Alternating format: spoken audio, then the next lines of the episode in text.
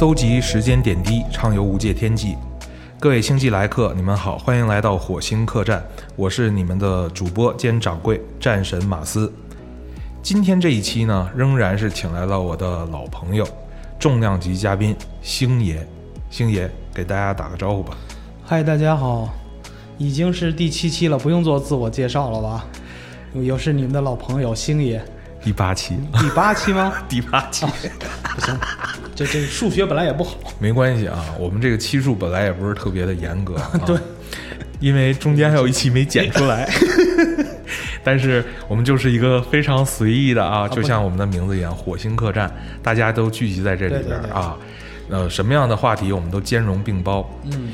今儿呢，聊一聊最近特别热播的一个综艺节目，叫《乘风破浪的姐姐》。哎，那为什么请星爷来呢？啊，我知道，其实现在各大平台的很多主播都开始在聊《乘风破浪姐姐》这个栏目，是现象级的综艺。是，呃，主要原因是这档节目在开播之前并没有一个非常火爆的一个宣传期。也没有所谓的预热呀，没错，探秘都没有，没错。但上线了以后呢，反而引来了各大平台的各种热议。对，很多主播也是约了喜爱看这档节目的，呃，一些嘉宾去聊里边的一些姐姐的故事啊，表现出来的现象啊，脑补的一些蛛丝马迹啊。嗯，但我们。今天的设定比较有趣，星爷是完全没有看这档综艺的一个人哈，但是我当然一直在 follow 这个节目。那么我们今天这个话题，主要也是围绕着一些不能叫姐姐的前世今生，但是可能会涉及到这些姐姐。平时所我们曾经目睹的，对，在一些八卦头条看过的他们的故事。其实我我倒是我倒是觉得，假如说像我这种不怎么看综艺的人都关注了，它恰恰是一个很成功的综艺，是对吧？那我今天其实聊的最早这一期话题。呃，我为什么今天这期标题叫张向张雨绮学习呢？因为，我这是，因为呃，我其实之前对于呃张雨绮作为一位演员和艺人，我并没有特别多的印象，包括她在那个呃杨天真当时主导的那个经纪人那个栏目里边，也有她的一部分呃就是段落。嗯，那段时间我只是觉得他是一个很率真的人，嗯，呃，也正值他在那个经纪公司遭遇了一些舆论上的挑战，嗯，对。那在这期节目上，我们看到的一个张雨绮跟那个时间还不太一样，嗯或许说这个综艺节目的人设做的有多完善，还是说他换了经纪公司有更大的一个公关操守在帮助着他，嗯，呃，我们不得而知。但是他体现出来的那种率真，那种非常自然的一种。他们有一开始说她是个傻大姐，憨憨的，但是伴随着那个湖南卫视呃这个乘风程姐出来的一个叫定位的栏目，还请来了一个呃杂志的主编叫伊丽静采访她的时候，呃张雨绮在回答一些问题，能够感知到她的那种真，并不是说。呃，人工制造出来的，而是在经历了很多之后，嗯，呃，所沉淀下来的。嗯，那我们想今天就从张雨绮这个话题往里去切啊，也看看各个姐姐们她们到底都经历了什么，那些曾经的八卦花边，我们也可以聊聊我们自己的一些感受。那我们先从张雨绮聊起，就是说，呃。据现在很多媒体报道，开始深挖他的一些过去和历史了。然后说张雨绮其实并不是出生在一个特别优越的一个家庭。OK，嗯，然后整个一个成长的途径也是挺拼拼搏奋斗、很正向的一个奋斗奋斗故事。然后，呃，包括当年跟周星驰解约啊，其实黄圣依也面临过这这样的一个问题。嗯，但张雨绮这块儿的话，包括之后跟周星驰都保持着非常良好的一个互动关系。对，这其实能看出他的情商确实是很高。是，嗯而且他当时接受采访的时候说，就是嗯，你给你给周星驰那个经纪公司赔钱的时候，你嗯甘不甘心？他说，那我既然违三百多万。对我违约了，嗯，我就应该赔钱，这这是人之常情。对，所以我觉得他就是一个很真实的一个人，就是嗯我别别跟我说那个经纪公司我怎么怎么着我了，我就是跟人违约了。嗯，你不能说，呃，你用人的时候是一个嘴脸，对吧？你不用别人的时候，又开始说人坏话了。对，包括说后来在拍《美人鱼》的时候，周星驰经费紧张，嗯张雨绮还是拿着很低的一个片酬在帮着他一起去表演，嗯而且周星驰也非常认可他的演技。那后来是是票房分账吗？还是？呃，具体后来就不知道了，但我就认为我估计应该最后应该是一个，因为美人鱼票房很高嘛，是估计它最后会有一个票房分账。是，嗯所以我其实这也也是一个很冒险的一个行为。我我认为她很聪明，很就是非常聪明的一个呃女孩儿。嗯，然后我一直以为她都已经快四十的那种 年纪，因为她演的那些角色，你像《白鹿原》，嗯呃，包括那个美人鱼，嗯经常霸道总裁，嗯呃，大家都觉得她应该那个演的时候，她就应该是三十多岁那个状态。嗯，对吧？全是御姐的那种感觉，她很少演少女，她没有演过少女，没有没有，几乎就没有，没有所以她就说我没有我的少女时代。对，就基本上就是《长江七号》对演过一个年轻的年轻，女教师往后基本就没有演过类似的角对色。，但她人设一定不是少女，OK，所以你会看到说，在《乘风破浪的姐姐》，她将她那个，我就我认为她是很享受的来这来这个舞台上玩的，嗯整个给人感觉，然后他的那种高情商，就是对于整个场上的这种，呃，大家对话的这种判断啊，包括他对于他当队长的时候，他们那种士气，对吧？嗯，然后什么时候当机立断，包括有别的组的人找他那个同组的李斯丹妮，哦说：“哎，能不能教我们跳舞啊？”他说：“不行。”他直接拦下了，因为他知道李斯丹妮不好拒绝人家呃，对对对，他直接来不行。那个李斯，我们这边还没有练好，我是队长，我有权命令他不能怎么怎么样。所以我当时就觉得，哎，不只说有情商哈，还挺有担当的，有原则。哎有原则。那我们就是一个 PK 赛，你凭什么让我这边来帮你呢？嗯我觉得非常 OK，嗯，也不伤和气。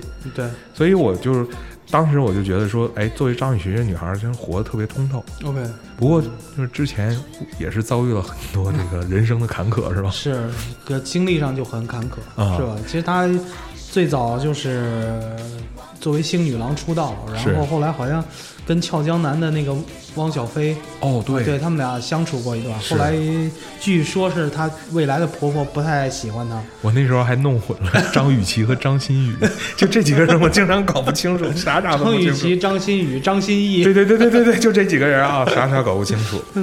呃，对，那当时那个是不是有说有传说，呃，他好像跟张雨绮也是，呃，好像还没有说正式分手的时候，然后呃，汪汪公子就跟那个大 S 在一起了。不知道，我反正后来他拍过一部电影，就是乌尔善导演最早的那个，就是应该处女作吧，就是《刀剑笑》。然后哦，他在里面对对演过一个就是就风尘女子嘛，而且演得很到位。特别有当时就是那个俏江南投资了嘛，明白了，嗯，然后后来他又跟跟那个汪小菲，就是分手了以后，不是又跟导演王王全安又在一起了吗？，对。就是著名也是个著名的艺术片导演，好像后当时我我看有一些娱乐花边说，当时好像他也面临着一些类似于说债务的一些关系，还好像是是因为跟星辉解约吗？应该是那应该是这个原因。对，嗯所以当时说王全安也是全权的帮帮助他去，对他演了《白鹿原》嘛，对，在演了《白鹿原》那个角色。也好像要帮他还那个违约金啊 什么的等等这些。但嗯我当时觉得那个他跟王全安虽然。我那段时间并没有特别关注这个人，嗯但是因为王全安后来遭遇了一些事情，具体咱也 不不用聊是什么了。嗯你知道，大伙儿都知道。对，然后嗯，我记得张雨绮曾经站出来说会挺那个王全安，嗯，结果王全安出来之后我就当机立断，直接就跟王全安分手。我是觉得他比较通透的一点，他首先理解他在婚姻中的角色是一个妻子。嗯那在出这种事儿的时候，我去表一个态、嗯啊，这个表态不论是怎样的，我应该去表个态。，OK，那他在结束之后的时候，他要顾及到自己艺人身份以及长远的发展，对，然后当机立断去做了一个这个。嗯呃，我是觉得很多时候，包括我们知道这演艺圈里边最近各种八爪鱼劈腿的事儿很多，对吧？对对对各自处理方式又都不一样。对，但我的的确确就是。呃，很能理解，因为在这个娱乐圈里边，每个人他都不仅仅是个自然人的角色。是，我觉得其实从这点上看，就是我比较佩服他一点，就是他有野心，他知道自己要什么。就是他每次在一个平台的时候，他从来就是怎么说呢？他不，他知道是自己的厉害还是他自己这个平台厉害。没错，他踏上一个平台以后，他也从来没有放弃过努力，这是我比没错较欣赏他的。我觉得这点特别佩服。对啊，就是他从从从来不会，他有时候会说啊，我我就是 C 位，我就是能力很强，但他就是为了效果。对但是从他为人处事来讲，他非常清楚他自己这个职业他应该做的是什么，对他要遵守的规矩是什么。对，所以我呃真心觉得，可能张雨绮之前被哦，不论是商业的还是说公司给他呃派的这种人设，定位哈，对，嗯，让大家对于他真实的个人会有一些误解。没错，我所以我就觉得说，之所以我说向张雨绮学习，并不是呃简单机械的，就是说他一定什么都好，但我就是说，一个人在其位谋其职，在什么位置做什么样的事儿，其实这就是本分吧，对，这是一种本分。对你知道知道自己要什么，对，这个是很那我觉得这次乘风破浪姐姐最后，因为要选出七个姐姐成团，哦，她一定是其中最闪亮的 是吗？某一位啊。嗯，整条街最 当时她那个在场上第一次表演，就是初赛表演的时候演唱的是那首《粉红的回忆哦，很老的一首。》。当时她张嘴的时候，我都我都要，我就整个人我就不行了。我说我的天呐，就是大家全在在拼性感、拼舞技、拼唱功的时候，然后他一个粉红的回忆出来。最最关键的是，他穿了一件紫色和粉色条纹搭配的一个衣服，是吗？对，然后露出我我没有看，我露出香肩，然后跟后边舞台的颜色也很配套。但是他跳舞的时候是顺拐。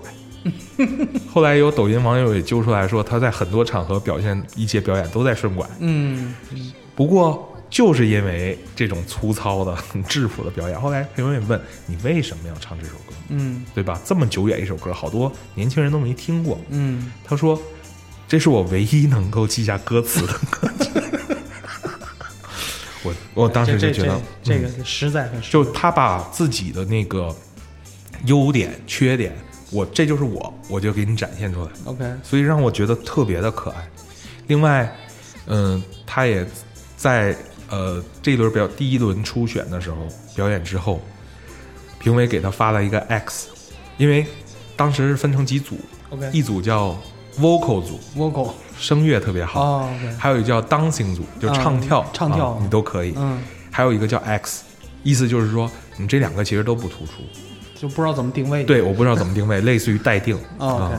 然后就说，嗯，我们也不不太清楚，就是你 vocal 还是唱跳哪个更强，嗯所以那我们给你个 X。嗯，张雨绮现场就直接特别激动的问评委说：“那这是代表我有无限可能吗？” 他说：“X 是无限可能吗？”我能能能脑补出他那个嗓音。对对对对，然后三个评委当时愣了五秒钟，就说一定要小心回答。后来是由杜华嗯打破僵局，憋了一口气说：“你可以这样认为。”然后他就特别开心，拿着这个 X 牌，他说：“耶！”就就就说明我未来有无限可能无。限可能，对，然后蹦蹦跳跳回到 X 组，然后大家都其实那些姐姐，我觉得面部表情潜台词就是她干嘛那么开心拿到一个 X。啊，挺可爱，挺可爱。所以当时他呃，包括他第二轮公演的时候上来，那个 到那个场上的时候，因为他们在第二轮公演之前要有一个小测试，嗯测试成绩好的可以后边去选择自己的出场顺序，就可以定制自己的出场顺序。结果呢，张雨绮那组当时磨合的不是特别的特别的到位，，OK，就导致说，哎，他们只能后就先去选自己位置，后边人可以调换他的位置。嗯。但是张雨绮想，那那都要我要是放到一个好位置，比如说第三、第四、第五那个位置表演是挺好的哈，嗯。但肯别人肯定换我嘛，他们要那个位置，啪，人家就贴到第一位置，嗯。就我第一个出场。嗯。当时大家说哇，好勇敢，然 后就，结果他真就第一个出场嘛，啊，最后还拿了个第一，是吗？就？他们组姑娘拿第一，因为现场据说乘乘风破浪姐的现场好像没有空调，是因为一些防疫的需求吧。OK，然后所以到后来大家也都很热，很不耐烦，而且他那场表演又很炸，嗯。他们选那歌当然也是后来好好的歌都被人挑走，他们选了一首出其不意的是范晓萱的，哦管他什么音乐。哦，然后经过一些编排，然后他们又表演的非常的炸，嗯，结果就还拿一冠军。一开始他还说，李斯丹妮说啊，我们第一个表演完事儿，估计我们那分儿啊四百三十三，五百个人四百三十三分，嗯基本上就是一百分九十分了。哦，然后说，哎，估计能挺两轮吧，因为后边出场肯定有更好更炸的。结果没有人能扛过他们，他的人气我认为也是真的帮助他们。这是性格决定命运，在张雨绮身上得到了充分的注解啊，看来你你真的是很欣赏他，很欣赏。很多细节都都注意到。对对对，关关键是，嗯，怎么讲？他这种观众缘，我我我说实在的啊，我不认为他的那些大辣辣、嗯，傻呵呵嗯是他一直以来的一个状态。，OK 他仍然是个很要强的狮子座女孩嘛。OK，咱身边也认识，大学的时候咱们也有狮子座女孩好朋友嘛。是吧？狮子座女孩都很要强，嗯，往往很多时候想说上句儿，但是她应该是受过社会大学的这种磨砺和教育。那她出她的出身，她可能整个星途她的发展，她都会非常清楚的意识到，我哪些话该说，哪些话不该说。我不能讲他是说所谓的讨好型人格，而是说他更懂得在这个环境、这个综艺环境里边，他该如何去生存，对，适应性很快。或者就说他其实挺有综艺感，很有综艺感，很有综艺感，非常有综艺感，所以圈粉。关键是我这个推荐给我妈看，我妈也觉得，哎呦，这姑娘怎么这么招人稀罕啊？就给人感觉是傻乎乎的，但其实她非常聪明。是吗？她的聪明是呃不太让人讨厌的。那说到这儿呢，我就想起了一个其他几个聪明的姐姐，但是就是在这个节目里边备受挑战和争议的啊，其中一个比如就是说比如说黄圣依。黄圣依，黄圣依，OK，我我他们就感觉是啊，黄圣依这个心机都写在脸上，包括她怎么说呢？就包括同样都是星女郎，还对，同样都是星女郎，包括另一个综艺那个叫什么演演员的诞生，嗯，就他的那个表演海娃。海娃，海娃死了是吧？对对对，海娃啊，那毕竟是死过海娃的演员啊，是，我就觉得他其实就是，他如果就是说跟同样作为星女郎跟张雨绮相比的话，我就真的就觉得他没什么进步。但你你想想啊，他在张雨绮在《长江七号》里面啊。其实是一个典型的女配，因为《长江七号》就是一个花瓶的角色，对吧？嗯父亲、孩子，嗯她要排的话是第三顺位，对甚至可能还更往后。对，还不如那不如那个玩具狗。而且她不是关键的那个故事情节的那个衔接者，对对对，但是在功夫他不穿插剧情。功夫里边儿，呃，黄圣依那角色，嗯可谓是相对高端的嗯女一号领对军。对，反正就是就觉得好像本来是以为他无限可能，后来发现已经到巅峰了。所以我看到一则新闻说，为什么黄圣依同是星女郎，黄圣依把一手好牌打得稀烂？嗯，你你同意这这个说法吗？我同意。其实他这个怎么说呢？包括他到最后，我只能说就是，呃，咱咱就说点八卦啊，就觉得像杨紫，就是她的现现任的老公杨紫是，他可能是一个很好的生意人，但是他确实他对娱乐圈的这一套规则是一窍不通。了解，一一窍不通。嗯他包括他不知道是怎么，就说怎么包装啊，包括他怎么就是去运作。他其实我我我有一种感觉，他就是在拿钱堆。啊为什么呢？因为呃，他当时黄圣依跟那个李连杰拍那个《白蛇传说》的时候，当时那有一个访谈节目就采访那个杨紫嘛，杨紫就就直接说了一句：“我这部戏，呃，请就就两个要求，第一，请演员我不封顶；第二，就片酬不封顶？片酬不封顶；第二呃，我用那个什么，就是说特效用钱不封顶。OK，但是你就觉得这个这两个东西，这怎么怎么说就就他是跟那个姜文导演说的什么叫预算还不是一个头，呃，因为不是一个对。姜文所说的呃预什么叫预算，他其实更多是说我应该为这个最后呈现的艺术作品效对对对效果负责。对，就比如说他在那个《让子弹飞》里面那个对话的那个，是。当时有酒厂不是说让往那个酒瓶上贴商标，就是是。赞助吗？姜文说不可以，你这个你这么做的话，就完全让观众出戏了。但是他这这种不封顶，我就感觉是一种毫无原则的，就是说，哦，我有钱，你花就好了。所以说这个怎么说，让我不是很欣赏。那我们说那个，他们都在那个评论区都说嘛，就是因为嗯是不是首先这个综艺节目是不是杨紫投钱了啊，投资了？我不知道有没有这可能。那与此同时，都说黄圣依其实是一个资源特别好的资源很好对对，因为有杨紫嘛，嗯就金主爸爸就是自己的老公啊，嗯其实是近水楼台的。嗯，那我们说，从星爷那个时候解约的时候，据说是黄圣依跟周星驰也是对簿公堂。对簿公堂，他还不是是说，因为张雨绮那时候说在法院打官司，是因为周星驰的经纪公司应该我记得是香港注册的吧？就他肯定说比较认可的是一个法律流程。OK，那张雨绮觉得说那时候就是走法律流程，那最后该赔多少钱我也都赔了，嗯，而且是我心里预期的价格。对，那到了黄圣依这边儿就变得比较的有戏剧感了。比较有戏剧感。对，当时记据说就是连哭带闹，然后就觉得说这个经纪公司要扼杀我这个艺人的演艺前途，嗯，然后让我整个一个人设呀变得很复杂呀，没有自由啊，等等这些。我记得当时杨紫还出来替他打这个官司，还为他发声是吧？对对对给拿了高额的律师费。对。但是这个这个，我觉得这个整个的这个运作就让人觉得很失败。是，然后另外就是呃，黄女士她那个更有名的一个话题就是隐忍了十年，然后一开始的时候她跟杨紫传绯闻，对嗯，大家都觉得他俩肯定有事儿，对，不过他们但是他一一直不承认。对对对，一一直在极力澄清。对那后来十年以后，然后最后就相当于名正言顺的就转了正。转了正，对对对小三儿转正。其实这个这个事儿吧，怎么说呢？就是从老百姓这种很朴素的价值观来说，其实这种事儿虽然啊，以现在这这种对这种婚恋观念啊，大家已经有一些突破，但是对这种事儿，其实有一种还是有一种很朴朴素的价值观在里面，明白，就觉得你你你这样做。就是所谓小三儿，你就是不对的。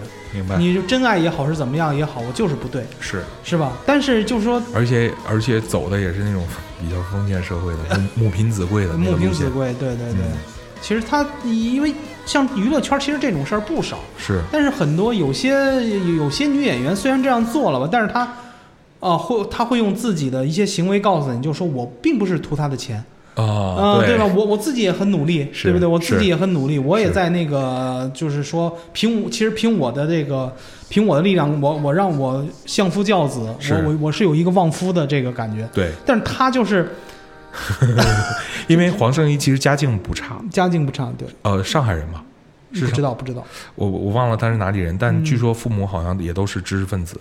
对，嗯，我最早其实看他演的影视剧是那个，呃，有一个叫《春天里的夏天》，还是叫什么？就是是跟马苏一块儿演的。当时马苏，没看过，我没看过。哎，不对，对不起，我记错了，那个要叫红苹果乐园。啊，红苹果就是山寨山寨那个《流星花园啊，》对流星花园》对，当时黄圣依里边演了一个，呃，就是我们说的那种 mean girls，就是心机女嘛。对对对心机女那个角色，当时就觉得，嗯，她的的确确非常淋漓尽致的诠释了这个角色，嗯，但在那之后呢，其实我是觉得这个角色过了之后，并没有在大家心目中留下什么印象，嗯，宛如他后来的很多作品，对，大家就会觉得，嗯，基本上是堆资源。嗯嗯，另外呢，就是黄圣依，我觉得在很多，比如说演歌、表演各个方面，他都给人的一个感觉就是，嗯，我很有天赋，我很有能力，所以我不需要使很大的力气。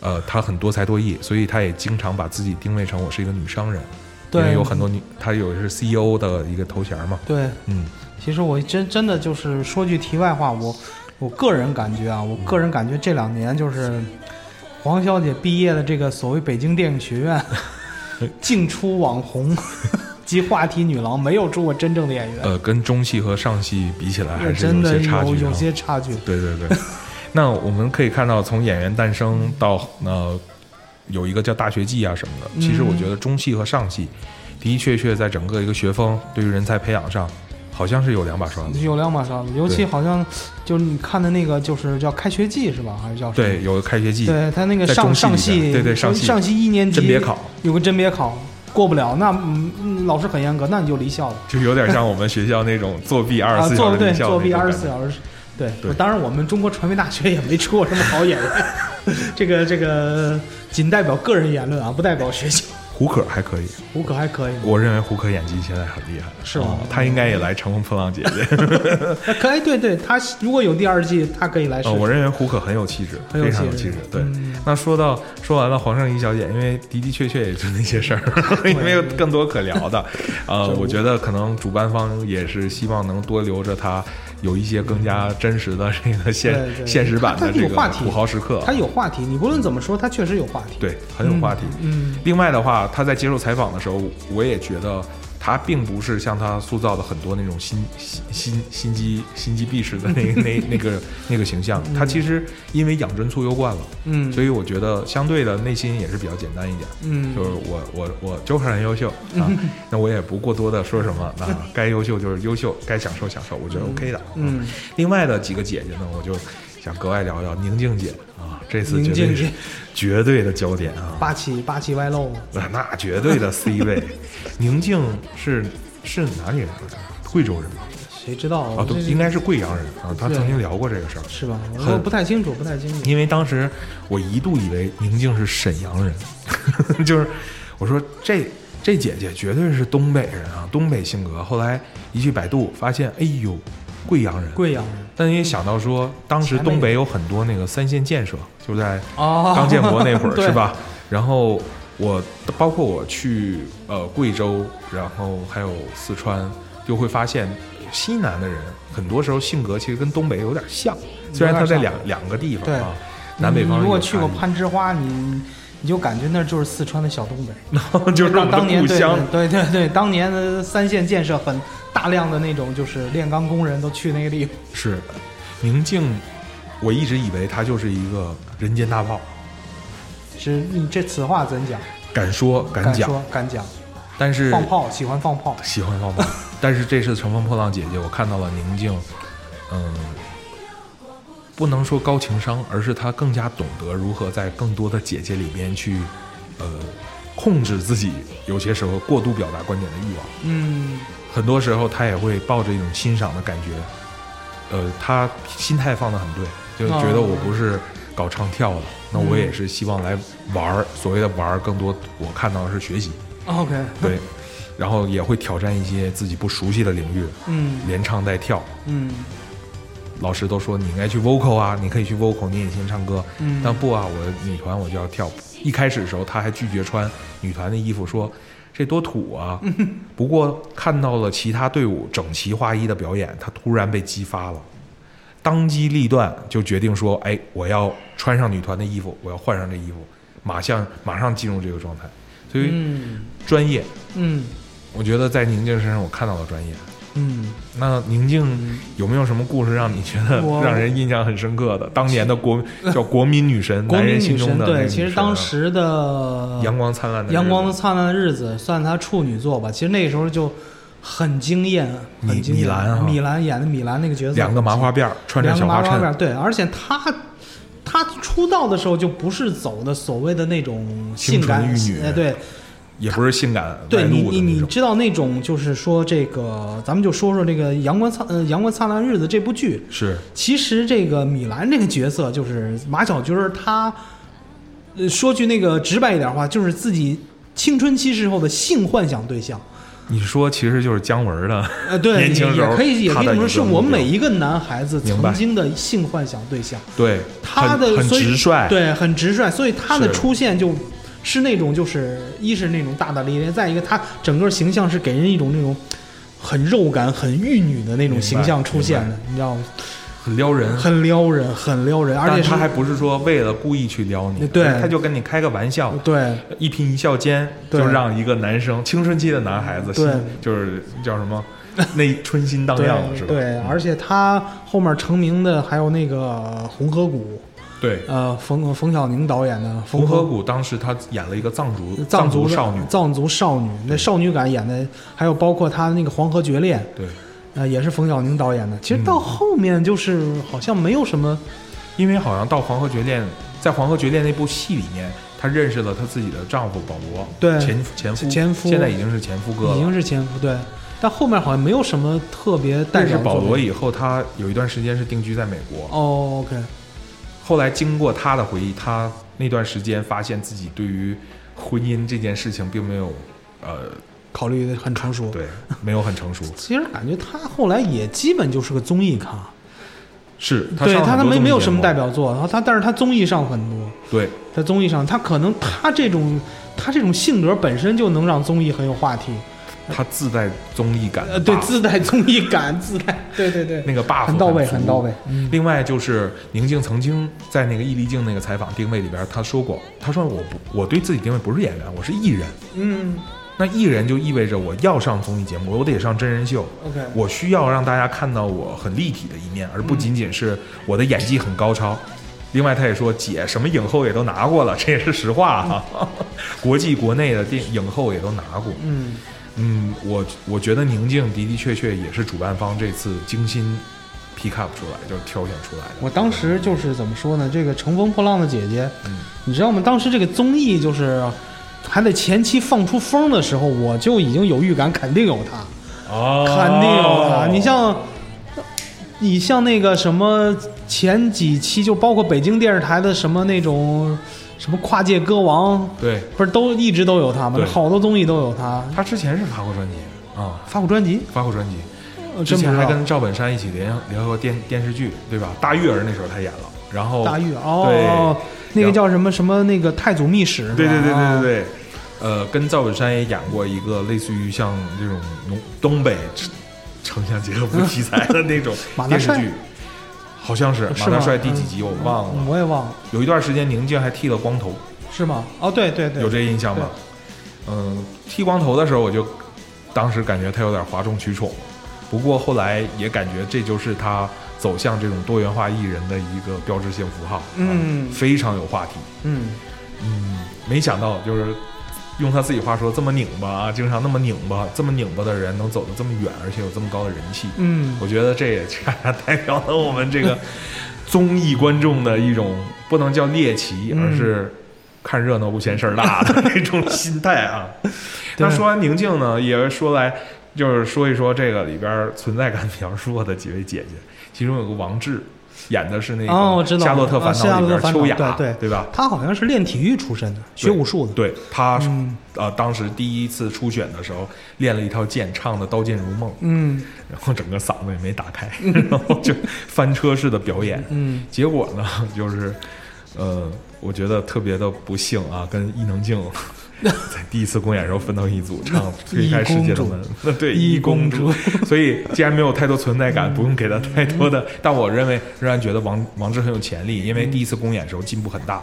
他好像岁数也不大吧，三十出头，三十出头，三十出头。我觉得很虚心，只不过说在这个娱乐圈里边，面对这么多个性出众的姐姐，或许她的的确确需要磨练的，需要经历的事儿还有很多。对，那没准会成为黑马。真的啊，我我真保不齐。但是这里边我又说说到这儿，就想谈到我们的一公主，一公主，伊能静，十九岁，就是十八岁就出道了，然后有一首《十九岁的最后一天》。我我就感觉她永远都活在十九岁的最后一天那里，那个这么多年公主的那种 就是傲娇啊，那种就是玛丽苏的那种心心态啊，从来都没有变，即便跟那么。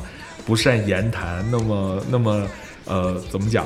呃，下里巴人的秦先生在一起之后啊，非但当然秦秦昊那个下里巴人，我是打了引号，非常美誉的一个，对对对，就是秦昊的性格，我觉得很欣赏。对，不然的话，真的一公主 一般人真的 hold 不住啊。这次其实一公主这次。参加成杰可谓是毁毁誉参半，他的确有话题。嗯，不过在整个节目表现中，包括一些外围，就是周边的一些采访，伊利包括伊利京那个定位里边，后来那期节目就直接被拿掉了，哦，下架了。原因是什么？他在里边就直接去首先第一步是说他们那个组员不会唱歌，嗯就说到那个王志跟王丽坤，就说我很累，我得带他们唱歌，教他们一个音符一个音符去掰，一个音符去磨嗯，啊。先是这么说，紧接着他又说到梅艳芳，哦哦哦啊，这个有点不太好。对，他就大概意思就是说，那呃，我觉得婚姻家庭第一位啊，因为有些人，比如说那个，你事业再有层，走到顶峰又能怎样？然后就直接把人家梅姐的名字就 pick pick 出来了。我倒倒是觉得他如果是有这种观点的话，他他不太适合来参加这个节目。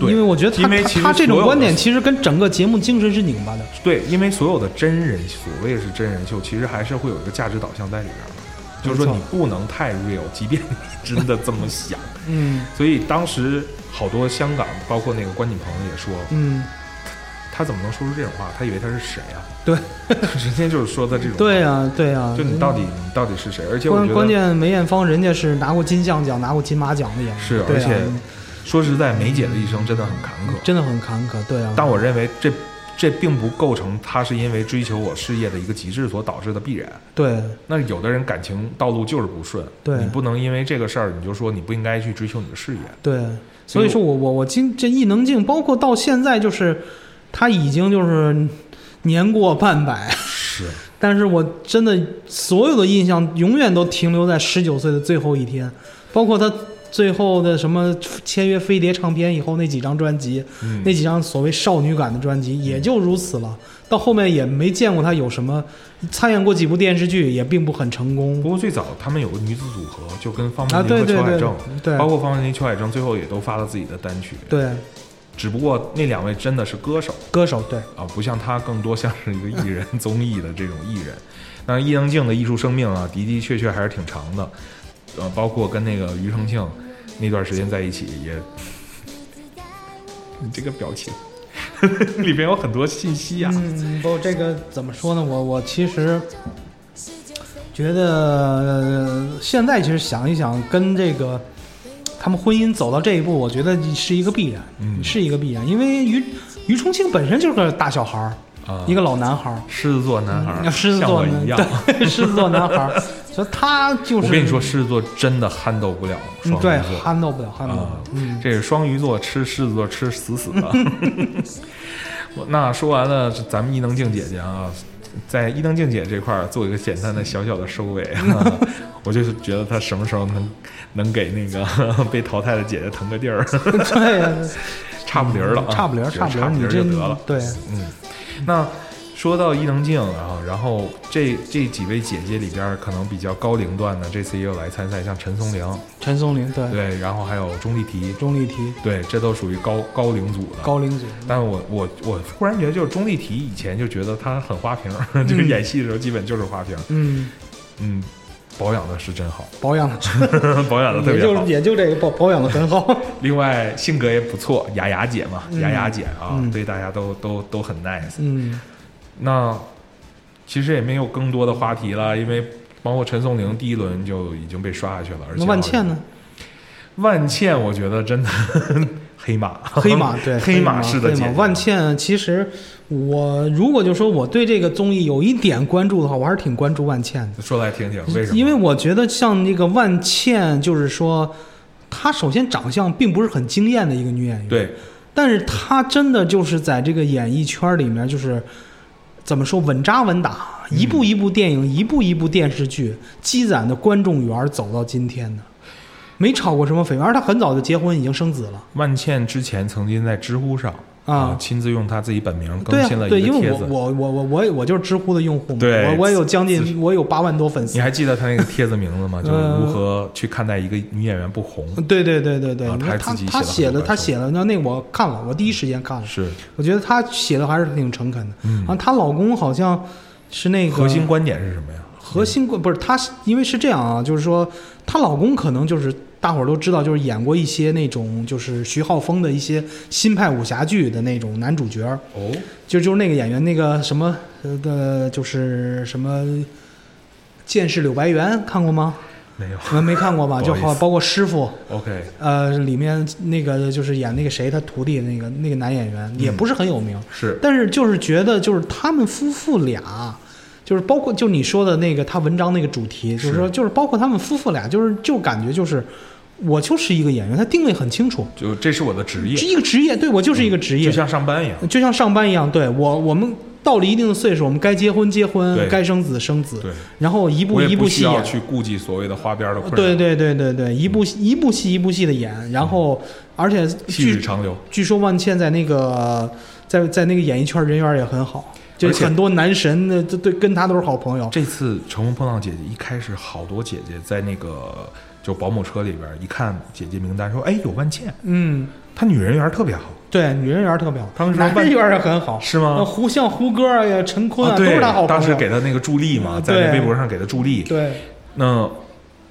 我们当时跟一些女同事也聊，她们说万茜是有女人缘的，她长了一张有女人缘的脸。有女人缘的脸，对。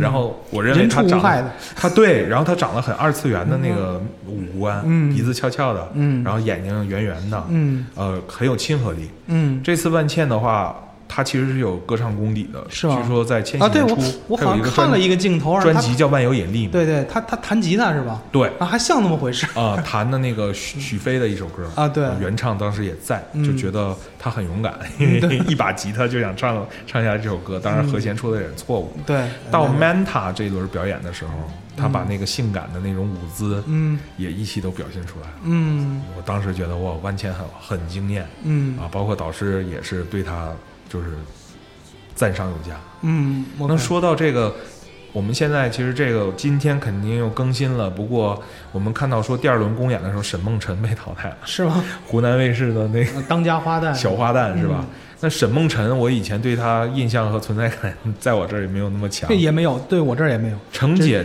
这这次的表演，就是沈梦辰表现出来一个非常，呃，有女团的天赋。嗯。杜华明确表示他要签什么沈梦辰，嗯。然后有有有那个消息，不知道是不是谣言说已经签了，哦，OK，因为沈梦辰不论是从唱跳，包括他们这种就是平日常的这些镜头，都非常的有这种女团的那个感觉，嗯。让人觉得说，哎，既有话题，然后性格也很好，嗯大碗宽面啊，他们第一轮公面公演的时候，你看啊，沈梦辰是起到了一个非常重要的粘合剂的作用。，OK，大家去争着一些唱段的时候啊，嗯沈梦辰也想争，然后嗯。结果争赢了，石头剪子布赢了之后，还不小心滑倒了，然后做一屁墩儿，嗯，这种让人感觉就是哎特别可爱的一个邻家小妹妹那个对感觉。对，嗯，然后说到这儿以后，金晨我不知道你熟，金晨其实看过他演的一些，就是演有一些综艺见过他。呃，最早的时候我看《无心法师》，当时还我我我只没没看过他的影视剧，对，然后跟花样姐姐什么的看过段。恋情，嗯然后金晨是威尔的那个内心认为是学跳舞的出身。叫 OP 啊、嗯 o n l y Pick，、嗯 对，这次他那个跟嗯张含韵嗯还有那个孟佳一起组的那个有一个叫《还能感到疼痛》那首歌。嗯。啊，舞舞技和唱功啊各方面都特别的惊艳。嗯，那又说到了张含韵了，哎，张含韵。酸酸甜甜就是对对，张张含韵其实我觉得咱可以重点聊一聊啊。我我我我想我我我我想多说两句，就是其实张含韵她应该最早的时候她是一个牺牲品，她是怎么讲她是这个娱乐江湖的牺牲品，嗯因为她第一届的那个就是。呃，就是呃，快乐女生是吧？是快乐女生出道的第一第一个冠军嘛。是其实她刚出道的时候，她对整个这个娱乐圈的这个运作是不成熟的。OK 他包括他本人面对这个娱乐圈的任何一种风浪，嗯都是懵逼的，OK 可以说是都是懵逼的。因为你像那个时候，他我记得他参加了一，就是他刚刚得冠军了以后参加了一个节目，当时节目上有一个老教授。那个老教授就就说了，就批评他，就说你这个年纪应该学习，哦就是说你起到了一个很坏的榜样。OK 然后就是说你让很多的年轻人都想着一夜成名，怎么怎么样。是当时张涵予就是张涵予张啊，是是是张涵予，张含韵，张含韵，她就当时就掉眼泪了。哦其实你如果你放在现在这个角度，就是说我就是喜欢音乐，我我就想当歌手，有什么错？是啊，但是他当时他整个的那个价值导向，包括就是也没有一个专2000业，年初嘛，两千年初也没有一个专业的团队给他包装运作，是是吧？就所以就给他整个一个形象，就觉得一个少女，就是说我我也放弃学业，我我要做这些所谓的就是说一些家长们不喜欢的事情。真正说到学业，呃，就是综艺艺人早出道这件事儿，其实是从 TFBOYS 这个现象之后开始这。TFBOYS 这10现象以后，其实大伙儿就已经很宽容了嘛，对的就已经很宽容。但是他那个时候不是，对他经受了很多的压力，而且我记得还有一期那个节目里面，就是特别的让我气愤的，就是当时有一些那个就是网上有有一些闲你闲散说的气愤，就是你觉得像对张含韵这些不不公平人不公平，不公平，而且当时那个主持人我觉得也也很 low，明白因为他当时就是有些那个网上有一些网络上的闲人 P 了他一些裸照嘛，嗯，对，然后那 PS 的一些裸照，然后那个主持人就问他说：“这是你吗？这确定不是你吗？”你觉得当时他好像只有十五六岁，还是十七岁？你说对你对一个这样的女孩，你这么做很过分。但是你要是说这个是完全是怪这个这个娱乐导向，但是也也不能完全也不能完全怪，因为他当时你没有一个团队帮他去运作，包括帮他去联系媒体，对，就说怎么去包装他，怎么给他定位，完全是一片空白的。即便在张含韵后来签约以后一段时间，也是遭到了经纪公司的雪雪藏。对雪藏，他不知道怎么怎么去再去，就是说，除了那种酸酸甜甜就是我，好像还出了一张专辑，是据说当时卖的还不错。对，但是卖完了以后，他整个这方向就已经方寸大乱了，不知道该往哪个方向走。但是后来就是今年的那个《身临其境》，对。你，看他那个配音，哇，我我就觉得一个一个小女孩就是划时代划时代，她从她就是说沉寂了这长这么长时间没有消沉下去，然后就是说，OK，娱乐圈我既然就是说不适应这个娱乐圈，那这个娱乐圈的纷纷扰扰跟我没有关系，对。但是我也没有放弃努力。对。就我说句很俗的话，闷声发大财，是。我就我就做我自己的事情，是。我就是充实我自己，我去学习，然后我最后让自己脱胎换骨，一个重新的经验，去站在站在人站在那个大众的面前，我我很欣赏这种态度，非常的欣赏。我特别同意，嗯但我认为真的没有几个女艺人能够做到这一点没有没有，因为她的这个心路可谓说非常的坎坷。嗯，我其实会有一句话来总结，我叫“女友张含韵，男友薛之谦”。对，就是因为薛之谦，包括到到现在成名，中间也是经历了，当然也闹过一些关于什么 自己跟这个女人之间的一些恩怨纠葛吧。嗯不过，我们就以咱们说像张含韵也好，薛之谦也好，他们真的是在演艺道路上遭遇了太多太多的不幸。对呀、其实你从这种事情上来看，就是说。你要相信人是有第二春的，人在世界事业上还有人生上是会可以是可以再次辉煌只。不过说，我的观点是，这个第二春不是你等来的，嗯，而是你真的是，呃，相信机遇给只给有准备的人。对，哎，你包括就是说到这个快乐女生，说到张含韵了，现在就是说，呃，俞灏明，于浩明偶像偶像出道，没错，没错，然后经历了湖南卫视那次事故了以后，对。人也没有沉沦下去，是的，突然我就转变方向了，我往实力派发展。是。据说啊，这个以当然这个也是从网上看来的啊，就是说这个于浩明现在就是他去任何一个剧组从来不带手机，就是我就专心的看剧本，我就专心的看剧本，我就去揣摩角色，然后我不不在乎形象，包括这次好像演那个什么《大明风华》，他里面嗯演的那个那个谁，我一我没怎么看啊，但是看了几个镜头，就你完全没有偶像包袱了。俞浩明复出之后，我看他一个作品是从头看到尾，是《那年花开月正圆》，刚好哎，对对对，是跟孙俪。绝对绝对，他那个反派演的非常棒。那个演技真的是，我真不觉得。如果我之前不认识俞浩明，我不认为他以前是一个偶像出道的一个人，嗯，我认为他就是一个专业派的演员。，对，嗯，那继继续，咱们还是回到张含韵这个话题。嗯。这一次《乘风破浪》姐姐张含韵在第一轮观众投票的时候，她排名是靠后的，，OK，非常就是包括第二第二轮公演前的那个分组，嗯。因为她的分数很低，嗯。导致他们组在选歌的时候并没有一个很优势的位置，，OK，她也很自责。嗯。不过她旁边的就是金晨和那个孟佳就安慰她，就别别太介意，嗯。因为这里边像孟佳、金晨，我觉得也也同样啊，就是只不过他们时间没有张含韵 就是遭遇时间那么长。对，不过我一开始对张含韵酸酸甜甜那个年代的时候，其实没什么、没有太多印象。嗯，我真正有一个李宇春那一届有印象。呃，对，就是哦，对啊，李宇春李宇春那是第二届，但是很多人心中认为李宇春那是第一届，对，超第三届了吧？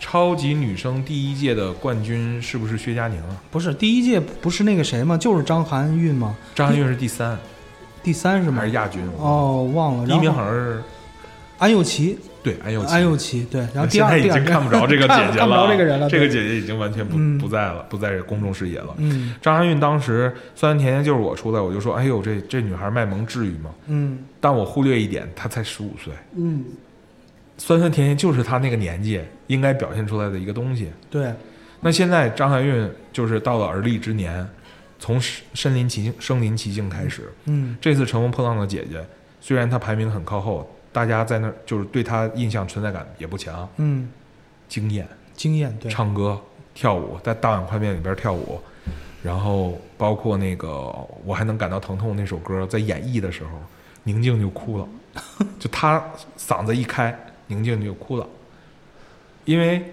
她那个嗓音呢，其实跟她十五岁的时候仍然还有一些十五岁时候那个色彩，只不过加了一些成熟，还有一种女人的那种嗯，沧桑之后的沉淀。嗯，她不是说那种粗糙或者是悲怆，而是就感觉说她应该是一个遍体鳞伤，但是伤口已经愈合的那个、一个女女性的那种。嗯对对对对，所以我真心觉得，我也真心的祝愿张含韵能够借着这个乘风破浪之势，能够打开自己的一片星途。对，乘最真诚风破浪，，我最真诚的祝福，我愿意在这儿去献给她啊！嗯，从张雨绮学习张雨绮姐姐到张含韵姐姐哈，哎，你你阿朵表现怎么样？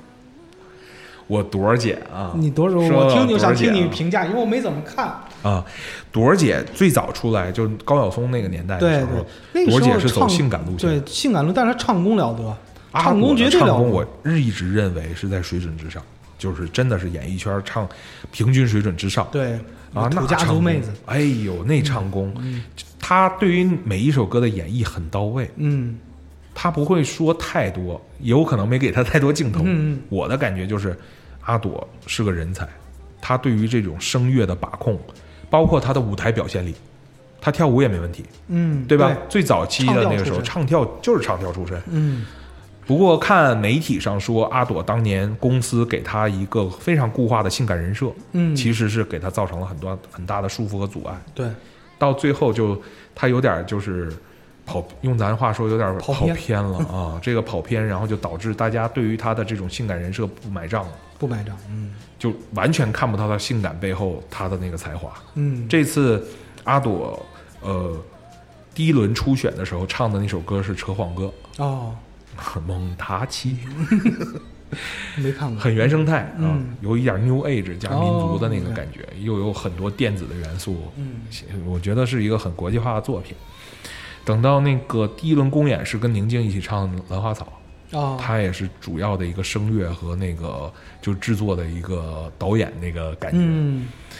第二轮公演的时候唱的是阿妹的那个叫《相爱后动物感伤》，跟钟丽缇和那个袁咏琳一起。哦，那我认为，阿朵是绝对值得拥有第二春的姐姐，对，她应该她才华不应该被埋没，对，对只不过我认为，仍然她现在嗯个人去搞的这个音乐流派，也不太适合女团，对，她可能更适合自己慢慢的琢磨，会成为一个音乐大师。对，其实你像高晓松，你你发现这个就是高晓松，基本他所有的音乐作品啊，就是说都特别像那种那种咏叹调的那种风格，就是那种大歌，就是咏叹调的那种那种感觉。这个你觉得跟他个人的一些呃审美喜好有呃，关系？对，跟他的审美喜好绝对是有关系的，因为毕竟是一个老文青，明白？他所以说你包括他就是从他最早包装的这个女歌手叶培，对，包括后来的那个萨顶顶谭谭维维、萨顶顶，还有包括包括阿朵，是他们就是怎么说，都是用那种就是咏叹调、明白。咏叹调的那那那种大歌出来的。所以说，高晓松的很多作品里边，他一定是有起伏平仄的，对一定要在这个音乐的高潮的部分，让就是观众能够感知到情感的一个震颤。对对对对对，所以说当时我我听阿朵的时候就，我不是看她那种所谓性感的那种唱跳的，是。最早就听她唱的那首高晓松的那首《烟花》，你是烟花吗？我红着眼泪，就啊那首歌真的很唯美的一首歌。嗯。当时我就觉得，哎呀，这个女女歌手可以。当时就是因为我当时也比较喜欢叶培嘛，我觉得叶培第二，但是呢，没想到他后来那个那个，就像你说跑偏了。我觉得这完你说叶培跑偏了不是就是那个阿阿朵，我说我这是不应该是他，他不应该是这种叶培比他更早是吗更早，最早校园民谣里面就是叶培嘛。？OK，嗯，嗯，所以我朵儿姐呢，而且朵儿姐在整个女团的训练过程中表现出真的是有姐姐的高情商，对，在安慰着每一个人，包括像袁咏琳，她就说你可以的，嗯。你可以的，你就是这是你的功课，嗯。你应该扛下来。嗯，那说完朵儿姐，正好又说到这个袁咏琳，袁咏琳我不熟，真的，她这个存在感弱的不能叫弱吧，她是一个很很有才华的女艺人。是吗？呃，香港的还是台湾的？我听她口音像香港女艺人，啊应该是一个 A B C。，OK，然后她唱歌的感觉很 blues、哦，R&B、嗯 hip hop 嗯这些他都能唱，能够驾驭，也能跳，嗯很有才华，也会弹钢琴，乐器估计也是十八般乐器，嗯不能说样样精通，也都差不多。嗯，他的名字明显是当时公司也是想蹭一些 蹭些热度，热度，对吧？谭咏麟 或者袁咏仪啊，whatever。但是我觉得他就是被他的名字耽误了。是吗？他要想出道，真的应该换一个名字。嗯袁咏麟这个，一旦你容易混淆这个人的记忆的清晰度就不够用。对，咱说张含韵、嗯宁静，嗯但是张雨绮很容易也是跟很多张姓女艺人混啊。但是她性格够强，嗯就你至少占一样，要么你名字很有个性，嗯要么你人很有个性，嗯对吧？所以我认为袁咏琳同志，你如果想走得更远，我 我也不自量力啊，这么点流量还跟人家喊话啊。对，咱们流浪个人大还不敢说呢。对，个人 个人观点，我认为袁袁咏琳如果要火的话，嗯真心需要改一个艺名。是吗？嗯，对他来讲的话，确实，确实，我特别不了解这个这个。我当时看这个名单也不不说这谁呀、我也没真没听说，是吧？那你觉得那个蓝盈莹怎么样？更不熟，更不熟，更不熟。人家可是演员的诞生第二名。他演过什么？呃，《甄嬛传》里边的浣碧哦，那那肯定不熟，肯定不熟是吧？甄嬛传我照都没蓝。盈莹当时是被说为是学霸型的一个女演员、嗯嗯啊，也是唱跳俱佳，嗯也会乐器，嗯整个表演也很努力，嗯排练的时候很认真。嗯，只不过大家觉得略有心机罢了。对，只不过这个个，而且这个心机呢，很容易被人察觉。包括他 pick 黄龄啊，让黄龄去 pick 那个吴昕的时候啊哦，我他说真就是职场 拿别人当枪使的一段经典啊。但是哎，说到黄龄，这黄龄绝对是唱将，黄龄是唱将，但是我听歌红人不多，歌红人不红歌红人不红，像那时候痒》很很红。Mountain Top 啊嗨歌，Mountain 啊 Town，这这基本都是被别人唱红的。是。那黄龄这次在疫情期间啊，在家里边也被称为那个叫什么“卫生间女王”、“卫生间那个女歌手”的这么一个称号啊，很很敢自黑，嗯，很率性的一个女孩子，嗯很可爱啊，而且典型上海女孩，特别对对，可爱我知道是上海女孩，对，不熟，真不熟。不熟是吧？嗯那其他还有什么姐姐？哎，刘刘敏涛有吗？没去，没去，我们的表情女王没有道 歉，没没到现现场。对其他的确实不太熟了。是，基本上我们也都把这些比较有话题的对对对，都捞起来剩下都是一些配角了，是吧？白冰啊。嗯，白冰跟不熟啊，也不熟 是吧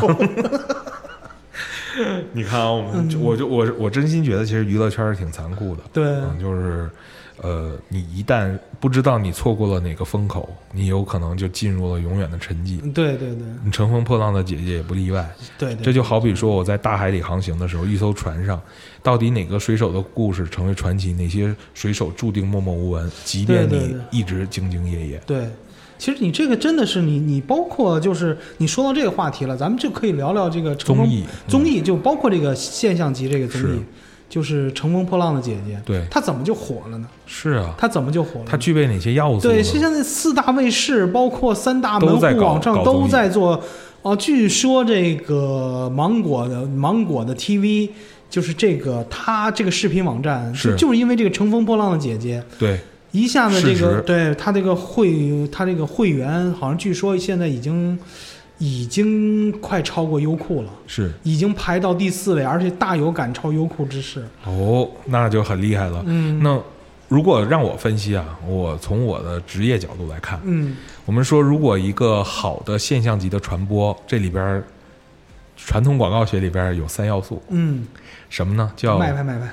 呃，美女、野兽和小孩儿，哦，就是所谓的美女，就是要有那个 sexy girls 啊，对，的很性感的，嗯或者是很漂亮的，或者就是女孩儿。嗯，还有就是野兽，就是动物、宠物，对吧？你看宠有宠物，大家都嗯也都很喜欢。嗯还有就是 baby，baby 小小朋友，小朋友，对。这就是说传统广告。我们说这广告要火，嗯，那《乘风破浪的姐姐》，我们说三个女人一台戏，嗯，这台戏乘以十，对。三十个姐姐，对对对。那是多么宏大的一一一场大戏呀！对，其实这个很早的时候就是推出过类似这种综艺，比如像那个什么花花样姐姐花，样姐姐，就是就是一个旅行的一个节目，是。是吧？其实宁静也上了，啊，对，宁静也上了。然后《花儿与少年花儿与少年是湖南卫视的，是。你知道他们像这种综艺，就是大伙儿就愿意看这帮女人在一块儿斗斗心眼儿撕啊，是吧？对，所以说这个首先这个确实是第一这是核心要素个卖点，对，还有一个点就是说，包括现在就是现在最流行一话题，这个女女团的就不是这个女权的这种觉醒，是。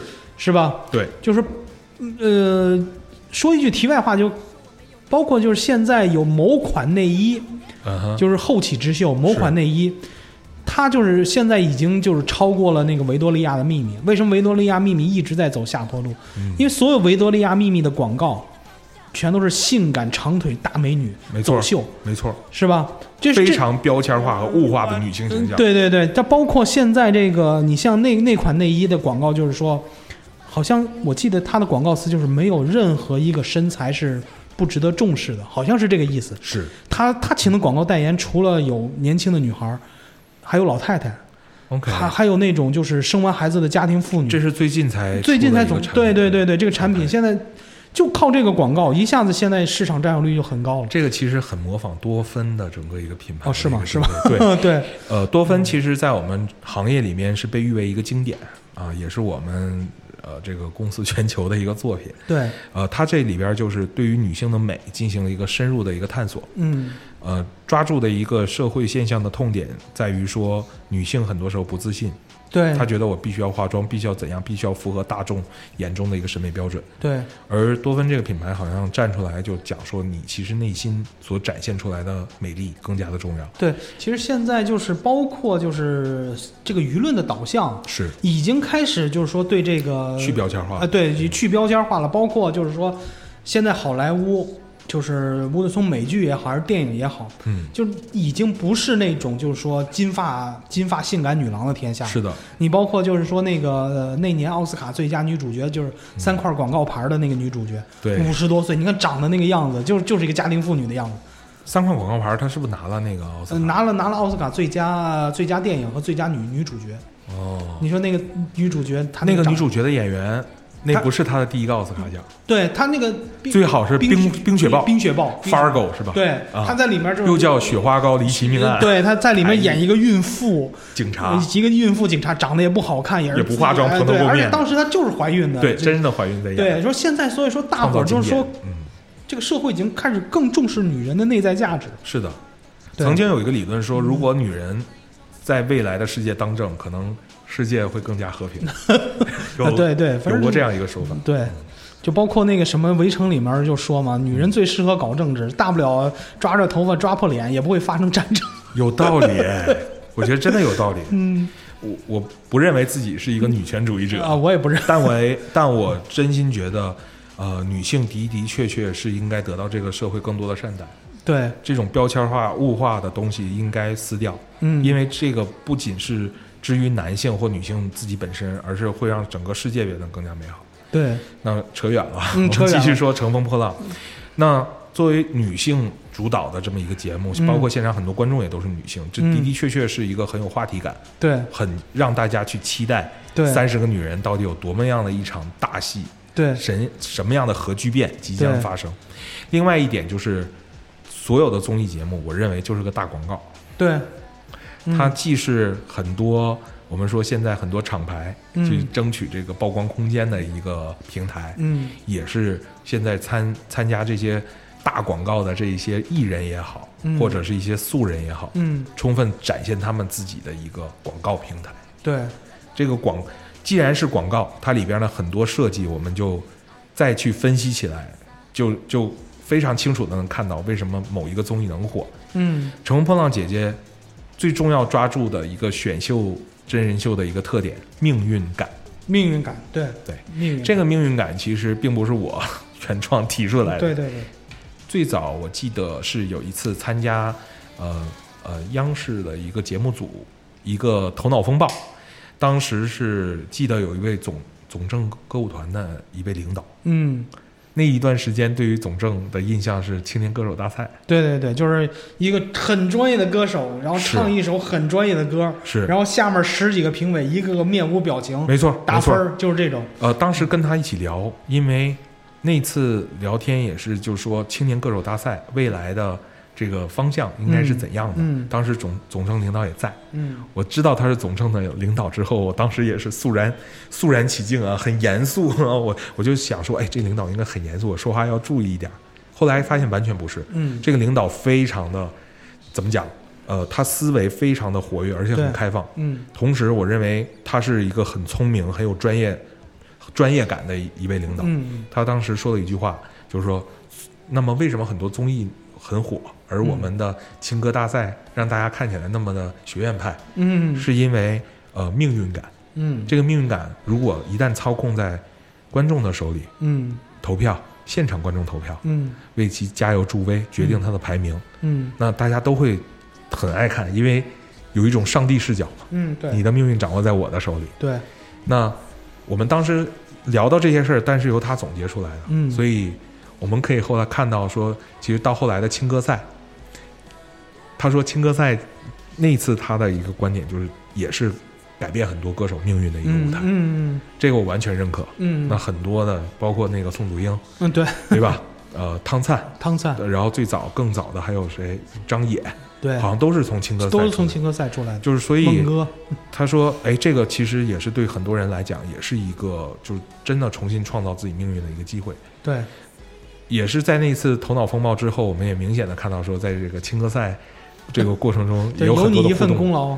啊，不能讲有我一份功劳。我觉得那个领导的的确确，呃，我们在互相的探讨中，他总结出来很多很重要的一些观点，嗯，那也给到了整个一个比赛很大的一个启发。对对对，那所以命运感，我认为是一个综艺成功的一个必备要素。嗯然后第三点就是，呃，《乘风破浪的姐姐》在我看来，它是一个比较人性化的节目。怎么讲？我嗯们也前一段时间时间知道啊，某卫视因为这个不太人性化的一个时间安排，导致嗯一些艺人猝死。对，我认为这件事情也给了大家很多的反思。而《乘风破浪的姐姐》的的确确赛制很满，也很辛，也说实在也很艰苦。嗯不过主办方我认为对于姐姐还是做了很妥善的一个安排和照顾，对，包括按时的这个餐食，嗯。啊，定时的休息，嗯。也然后姐姐有档期的话，他们其实也拉长了整个节目的一个制作时间周期，，OK，让姐姐们可以去既能忙自己的事情，嗯同时也能过来拍摄。这个人文化的一个回归，让大伙儿已经开始意识到这个问题。是我我我是觉得，其实未来，因为我们最早的先的时候没有太多的综艺经验，但是嗯。伴随着这些呃各种问题和挑战的出现，我觉得咱们中国的综艺市场也是不断的走向更加成熟的一个状态。对，以前如果是商业化嗯逐日渐成熟，现在可能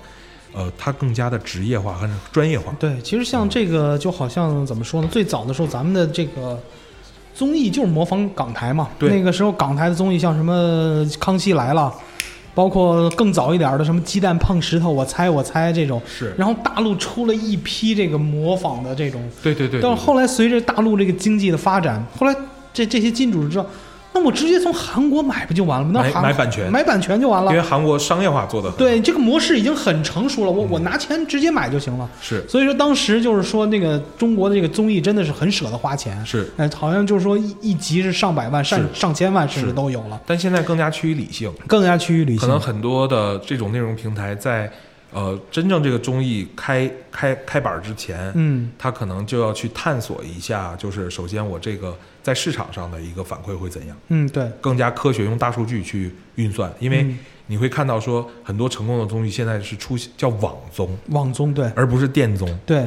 它就更多是出现网络平台，因为什么？网络平台更容易抓取大数据，对，更容易抓住，而而且它这个用户的行为、点击、反馈，嗯他们能够更第一时间去，所以它也是在伴着科技的步伐，不断的变得更加职业化，对，就包括现在这个老百姓就是决策成本也更低了。老老百姓现在你看，呃，基本上都是捧着手机，是就是用一些碎片化的时间在看一些节目。是很少有的就是说到晚上了以后，随着这个生活越来越丰富，晚上一家人坐在那就在那看电视，对这种情况已经很少了。是。就是一人捧一个手机，看自己想看的节目。你说到这个，还真的触发我一个想法，就是嗯因为我们的这种传播信息接受的方式发生了改变，嗯我们不再是在电视机前一家人在一起了，嗯，越来越多可能个人通过这个综艺去找寻到对于自己的一些触动和感动，嗯这也是不能说不能一定说是悲哀吧，但是大数据时代的一个很对它鲜明的特点。定位定位很准确了。你对。就包括就是说，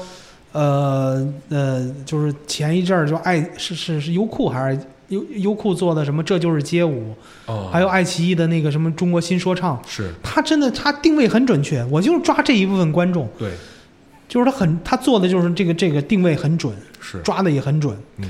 那包括就是呃，像什么跑男、跑男这样的综艺，它就是一种合家欢的综艺嘛，老少皆宜，你看很有趣味性，大伙都可以坐在一起看。那说到这个综艺，像这种成功秘诀，刚才可能更多说的是道上的东西，嗯。比如说，呃，我们总小总结一下啊，什么，比如说命运感啊，嗯。然后这个对于女女性话题的一些探索呀、嗯还有就是更加人性化的一个、这样一个制作的一个呃文化内核。嗯。那到术术，我们说到这个术嗯。具体的操作技巧上，我认为《乘风破浪姐姐》它一个成功的因素在于它的更新节奏。，OK，正片基本上每周五来上，嗯。然后这个每周五的时候呢，他们会呃进行公演，哦。而真正淘汰结果的公布呢，可能会延伸到这个周六、周日甚至周一，他们有个叫加更、啊。哦对于会员来讲的话，他们嗯可以提前欣赏一些加更版。嗯那既顾及了就大家对这个节目的一个渴求啊，让你嗯就是说不要停更啊，一旦嗯停更的话失去热度，同时的话也更加有节奏的，就不再说我一定是到了一个晚上的时间，跟白天的时间就开始了。嗯然后满足大家期待的同时，对这个加更的节奏也让大家就是永远有一个让你抓住的可以有的碎片化的时间，可以让你去欣赏对这个综艺，对对对而不一定说一定要占据你晚上的时间。对，哎，但是你觉得为什么现在的这个综艺就是审美疲劳就是很很严重啊？这个就是基本上火不过三季，对，这是这是因为什么？这其实就是跟那个好莱坞拍电影一样嘛。好莱坞拍电影，我们说漫威啊，嗯即便拍到了这个复联嗯到四的时候，仍然大家去关注，是因为它有一条完整的故事线。对，它整个宇宙的这个线头特别的多，嗯 然后通过不同，它是一个大 IP 嘛，嗯然后整个给它串联在一起。嗯而呃就是我们说会发现，不论你是购进韩国的综艺，还是你自己原创的这种综艺，它的 IP 建设，嗯我认为啊、呃我们咱们中国的综艺的的确确还有一一定的路要走。嗯那包括说它的一些周边，嗯是不是有？首先，它的文化内核嗯是不是值得关注和探讨？嗯那其次来讲的话，就是这个东西是不是能跟我日常的很多生活情境发生关联？嗯，比如漫威，它是以漫画嗯这个为为为一个基础的一个形态。嗯那平时它很多周边啊、嗯礼物啊、嗯手机壳啊等等的这些东西，嗯那让会让大家觉得这个东西很有意义。嗯那一个综艺，它的 IP 能做到这么完善吗？我们就如果从这个知识产权这一个 IP 的一个角度，它没有那么丰满。嗯那所以说，一个综艺的这种 IP，它延续了几季，那你到底有什么新的话题可以需要去探索？其实还有一个问题，其实我觉得恰恰也是出在这个上面。嗯，就是比如说，就是说跑男为什么就是说到往后这个审美疲劳越来越严重？其实他，我觉得他犯了一个大忌讳，就是他频繁的换人，啊，他频繁的换人。你可以看那个韩国的那个韩国的那个 Running Man》十季了，演员很固定，对，所有的那里面的成员很固定，是，就他一直就能抓住，就是说这一部分粉丝。嗯，但是中国的这个综艺就有一种浮躁感，比如说第一季成功了，对，然后第二季第二季王宝强很多人很多明星就拿着热度就啊，对对对对对对。当时就是说，这可能也是一资本运作的原因哈。是。说啊，好，我们第三季综艺那个蔡徐坤火或者鹿晗火，哦，我们花大钱把他请来，把他粉丝都请来，是。是你觉得？其实我倒不认为这个怎么说呢，就是说他的粉丝一定会捧他的场，明白嗯，明白，对，其实但是他你反倒破坏了很多，就是一些忠实观众他的那种观影习惯，或许我不知道，嗯，或许我们的综艺观众没那么忠诚，但我认为其实更多的原因还是由内容的产出者自己要去总结。嗯。一档好的综艺，就像你说的，一个非常稳定的班子，嗯，他所创造的那种持续感、对。那种圈层感，对。是非常强的。对，那我们这个综艺的这个内容的所有者，到底是希望借着一波热度去割一波韭菜，嗯。还是说我真正要去做一个强大的 IP，做一个好的内容作品，嗯历久弥坚？嗯，这是两个不同的取向。对。我觉得这也是不能说咱们综艺一定就不好，我们制作也很精美，其实这个这个事情，其实包括国外也有也有这个，包括这个会肯定会有同样的问题。对最最早的那个呃对，就是那个啊呃嗯 X 因素，就是那个转椅子的，哦对像中国好中国好声音啊，对啊，中中国好声音，是像这个，其实他在美国他已经审美疲劳了，他好像到第几季的时候，对嗯。他的那个已经已经已经开始不关注他了，是，嗯，嗯这个东西没办法，嗯没办法，真的没办法，我觉得像韩国的 Running Man 之所以有很多关注，首先，嗯、我我们可以来对比看一下哈，嗯。就是呃 VOA 这种就是 VOA 这种项目，嗯。它其实真的就是当季这活动出来的时候，会有一波很高的热度，嗯，来得快去得快，对，因为不可能时时刻刻都关注你的命运感，嗯那我不止审美疲劳，我身心都疲劳。对，但 Running Man 不一样，Running 嗯。Man 他们很多人也在有自己的其他的一些演绎。嗯。但他是作为他职业的一个主线，嗯。一直在穿起他跟观众这种非作品层面上的一些交流，嗯，可以看到更立体的这些艺人的一些形象，对，最后变成了朋友，跟大家变成了朋友。我很嗯。希望，哎，这个茶余饭后我就看他们出来去有这么一波，对，带一波流量啊其。实包括我后来就是我为什么 就是不太愿意看那个 Running Man 了呢？嗯，就是我确实说咱中国的跑男吗？跑男对、嗯中国的跑男，其实到后面后面我真的是我自己都能感觉我有一些审美疲劳了，因为就是我我就感觉。所有的这个这个跑男，他的这个结构就是一帮明星在这个在在一个封闭空间里面自嗨。对，为了刚开始对，对，为了做而做，为了刚做而做，刚开始的时候我还觉得挺有意思，但后面我真的是疲劳了。是。而且最后慢慢的我就发现了，这个跑男这个里面就是人物这个个性啊，就是越越来越没个性，明白？越来越没有个性。所有的人的就一个个性，就是哈，你看我多搞笑，我好幽默呀，对，你就是拼了命的在，我就是要搞笑，我要逗你。但是恰恰就是说，里面可能需要一些，比如说古灵精怪的人，是有些老实巴交的人是，或者还有一些这个就是说，呃，最后就变成说，因为我的我们我们整个一个节目设计或者是这些人物综艺感不强，对只能从节目组这边特意的给你弄一些让人觉得哭笑不得的一些对，挑战。我就觉得后来很尬，你知道吗？就有一种这种感觉，完全是在为了做而做嘛。呃对，为了做而做，就在尬聊，你知道吗？后来，后来我为什么又喜欢看那个《极限挑战》了？因为《极限挑战》有就是很多地方让我耳目一新，嗯，就包括他们就是说他们完成任务的时候，对，比如说他们在上海完成任务的时候。他们去这几拨人分分头去完成个任务，突然就碰上一个路人，明白，然后那路人啊看见明星了，然后他是那明星还跟他在一起互动，是。哎，我就觉得很有意思。是，我就想象的，我假如说我自己我在北京，对。我突然我逛哪个商场的时候，正好碰上孙红雷，然后来来，我在这帮你完成个任务，就有一种代入感在里面，我就觉得特别有意思。对，对，但极限。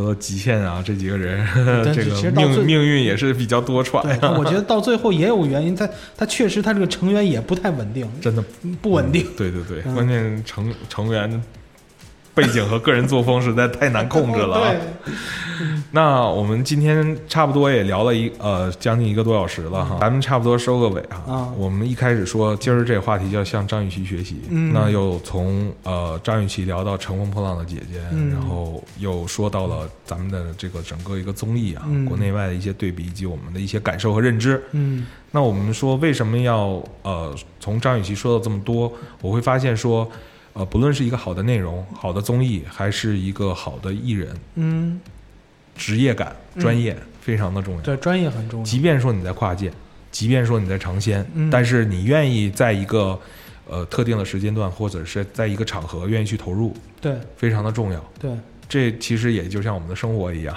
对，我们生对在其位谋其在其位谋其职，术业有专攻。对，嗯，就包括我，我就是我记得咱们俩在一起看过有一期那个《康熙来了》，对就是有一批艺人就专门就是通告艺人通告艺人，对，我就是上综艺搞笑，像每天上班一样。像每天上班一样，就是他们对所有的套路，包括观众的笑点在哪里，是嗨点在哪里，他们很熟悉了。对的，所以我就是说，虽然我们都知道他在做效果，，对做效果，其实仍然另一个说这就是专业，而乐见这就是专业。这就是专业。嗯所以说，在我看来的话，未来伴随着咱们这个互联网的这个不断的这种沟通方式的不断深入和进化，或许未来不会再像以前有一个所谓让我们万人膜拜的超级巨星，，OK，但却有更多很专业的艺人生活在不同的圈层嗯。啊，有他们特定的流量、特定的粉丝。对，那我们的生活呢，也会因为他们变得更加的丰富有味，嗯。变得更加的多姿多彩。嗯。所以这其实到底说你很多草根的选秀到底能不能成为大明星，这个不重要，对，重要的是你在你生活的圈子、工作的圈子，甚至你说演艺事业或者只是在事业的圈子里面，嗯。只要你愿意去钻研你的专业，愿意去为此付出努力，那一定会有你成功和出头之日。找到自己的定位。对嗯，找到自己的定位，嗯这就是我们今天向张雨绮姐姐学习这期话题嗯最重要的一个价值。嗯嗯，那今天这期节目啊，非常感谢星爷。呃，不客气，反正我也没地儿去。好，那今天节目在这里也就告一段落了。那我们一直也说啊，这是一火星客栈，嗯虽然它是一个很杂谈性的节目，但我仍然，我们对于音乐啊，我们是有有欣赏品味和追求的哎。你又推荐哪首歌？呃，星爷，你之前提到了阿朵，阿朵啊，你喜欢阿朵的哪一首歌曲？烟花。烟花。那行，今儿咱既然说像张 张雨绮姐姐的确也没有什么音乐作品，听听的咱们听听朵儿姐的这首《烟花》。嗯，在这个烟花里面去结束我们今天的节目，也希望我们收音机前的听众能够像你们的生活色彩也能够像烟花一样与众不同、独一无二。对，今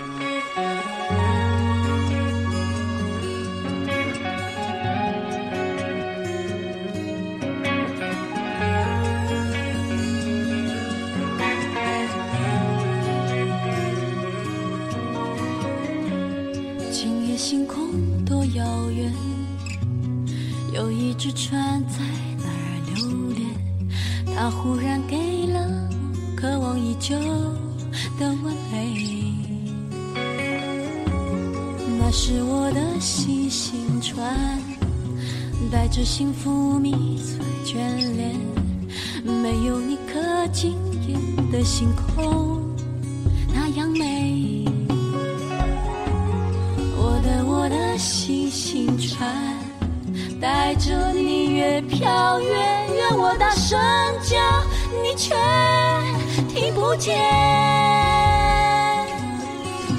你是烟花吗？你红着脸庞，我改变了你的形状，一瞬间就飞向比海更远的地方。你变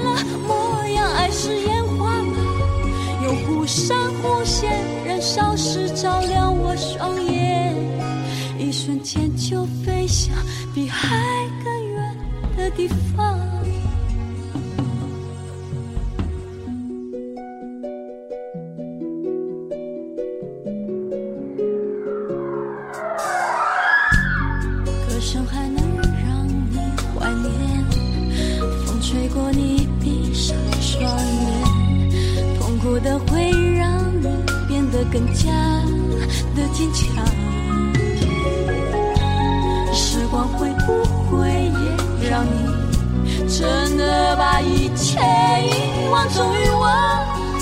起我。